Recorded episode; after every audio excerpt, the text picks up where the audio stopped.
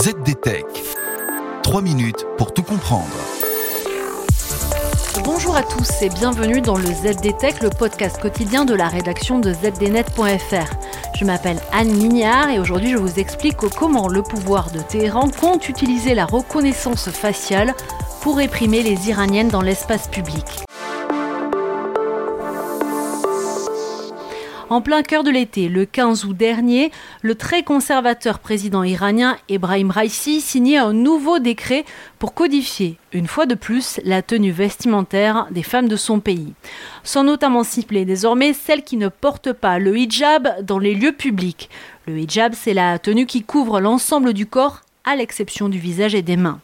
Depuis la révolution islamique de 1979 en Iran, la loi l'impose aux femmes. Mais ces deux dernières décennies, elles ont été nombreuses à braver cet interdit en laissant notamment apparaître une partie de leur chevelure. L'innovation technologique est donc convoquée aujourd'hui par les maîtres de Téhéran pour identifier et punir par une amende les récalcitrantes sur la presse iranienne.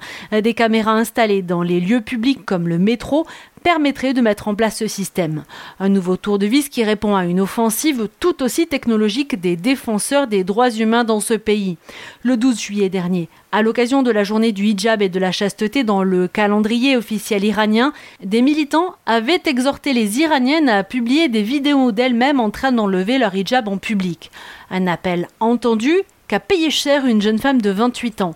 Filmée et dénoncée par le biais d'une vidéo, elle a été arrêtée, battue et forcée par la suite à s'excuser à la télévision nationale. La mise en place de la reconnaissance faciale est une étape technologique de plus pour contrôler la population iranienne. Depuis 2015, Téhéran a introduit progressivement des cartes d'identité biométriques. Ces cartes embarquent une puce qui stocke des données telles que les scans de l'iris, les empreintes digitales ou encore des photographies faciales. Les autorités auraient aujourd'hui accès en base à tous les visages numérisés des Iraniens. Une personne dans une vidéo virale pourrait donc être identifiée en seulement quelques secondes. Et voilà, normalement on a fait le tour du sujet. Pour en savoir plus, rendez-vous sur zdnet.fr et retrouvez tous les jours un nouvel épisode du ZDTech sur vos plateformes de podcast préférées. ZDTech. 3 minutes pour tout comprendre.